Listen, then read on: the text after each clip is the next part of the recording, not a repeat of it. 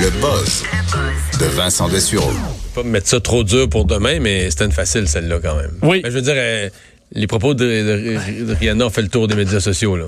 Euh, oui, c'est sûr. Mais ça peut arriver, là, comme ça, des plus faciles. et- Oui, oui, oui, oui, il en faut, il en faut, il en faut.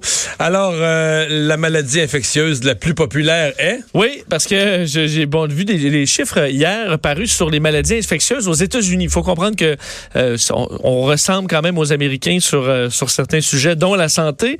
Et la maladie infectieuse numéro un, évidemment, ce sont des maladies que les hôpitaux bon, doivent déclarer. C'est quoi, selon toi? Ben, maladie infectieuse, c'est... c'est- Là, on a parlé de la réapparition de la rougeole récemment. Je dirais pas dire que c'est la varicelle encore, non? C'est la chlamydia. Oups! Oups, euh, chlamydia et gonorrhée numéro 2. OK. Ça suit Donc, maintenant les, au sommet. les- les- les- les infections transmises sexuellement font partie maintenant des, des maladies infectieuses ou en sont dans la catégorie. Là. Oui, et euh, la chlamydia, en fait, euh, et c'est ce qu'il y a d'inquiétant aux États-Unis. Et chez nous aussi, si on se fie euh, au discours de Dr. Régent Thomas, par exemple, c'est Il y a un retour. il y a un retour de certaines euh, maladies. Et malheureusement, certaines euh, se retrouvent avec des, euh, dans le cas qui, de ce qui a besoin d'antibiotiques, euh, c'est on a des maladies qui sont de plus en plus résistantes et qui sont difficiles euh, à combattre. Alors pour la cinquième année consécutive, aux États-Unis, la chlamydia qui bat son propre record. Alors c'est euh, vraiment une, séquence un peu euh, inquiétante. 1,7 million de cas euh, aux États-Unis rapportés en 2018, presque 2 millions de cas euh, de chlamydia. Pour la gonorrhée, c'est près de 600 000 euh, cas, euh, des hausses de 5% par rapport à 2017. Alors c'est vraiment une hausse quand même. Et ce qui inquiète le plus les euh, médecins, c'est la syphilis particulièrement, 115 000 cas euh, en hausse. Et le problème avec ça, qui est quand même très sérieux, c'est que euh, les, euh, les femmes enceintes, lorsqu'elles ont la syphilis, elles ne le savent pas, le transmettent à leur enfant au oui, moment de l'accouchement. Et ça a causé euh, l'an dernier, en 2018, la mort de 97 nouveaux-nés, 94 nouveaux-nés. Alors, on propose du côté de la santé publique des tests chez, euh, chez les femmes enceintes carrément pour pouvoir diagnostiquer tout ça. Et pourquoi? Euh, ça, c'est un rebond.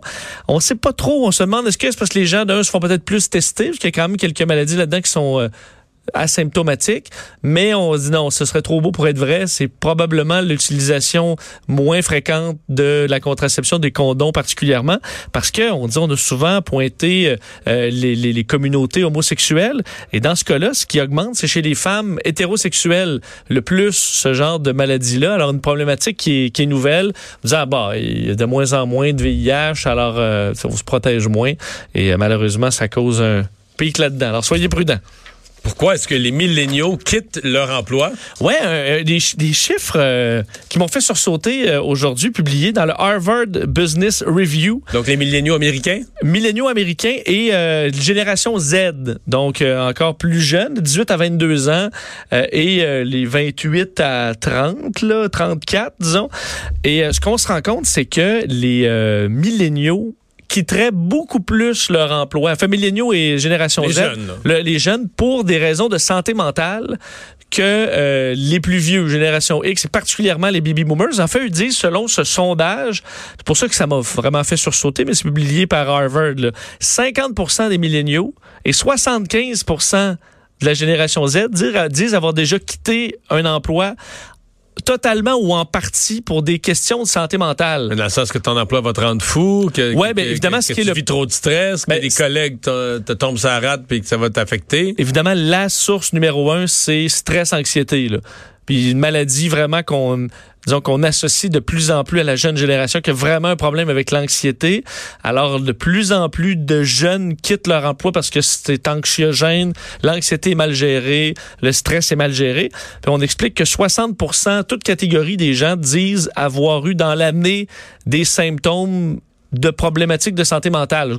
Quoi qu'on ajoute là-dedans, je disais les critères, puis genre euh, sudation excessive, tu sais, du sentiment de stress, mais là, à un moment donné, un sentiment de stress, euh, je comprends que c'est relié à l'état mental. Est-ce que c'est euh, un problème de santé mentale, Ben là, d'être stressé une journée ou d'avoir d'être de suer parce qu'on a une journée. euh, alors bon, je Une journée de fou au bureau, C'est ça. C'est pas. c'est pour ça que je trouve que les chiffres sont un peu gros. Mais juste pour te montrer la différence, quand on dit génération Z, 75% euh, les baby boomers, eux, quand on leur demande est-ce qu'ils ont déjà quitté totalement ou en partie là, un emploi pour des, une question de santé mentale, c'est 10 Alors, c'est complètement différent pour euh, les plus vieux.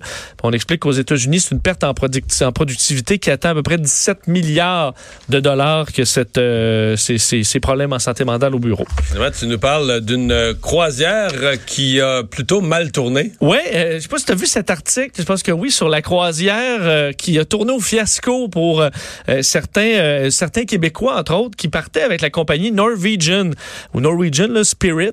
C'est le nom du navire, la compagnie Norwegian Norwegian Cruise Line, euh, ont payé dans certains cas jusqu'à 9000 dollars pour la tournée des fjords mystiques. OK? Ça a été juste mystique. Deux, ouais, ça a été, ouais, juste mystique. Euh, ils sont partis de Southampton en Angleterre le 27 euh, septembre dernier. Et le problème, c'est que ils n'ont pas pu se rendre au port du Havre en France parce qu'il faisait pas assez beau. Ensuite, au, à Amsterdam parce qu'il faisait pas assez beau. Ensuite, en Norvège euh, et bon, ils sont arrêtés en Norvège vite vite, mais ils devaient s'en aller en Islande. Évidemment que tu as le goût d'aller en Islande. Quand tu payes pour ça, annulé, météo, il fait pas beau. Alors on les Ils a pas été chanceux avec le météo, mettons. Non, on les a renvoyés en Norvège, mais dans une dans des villes désertes et fermées aux touristes.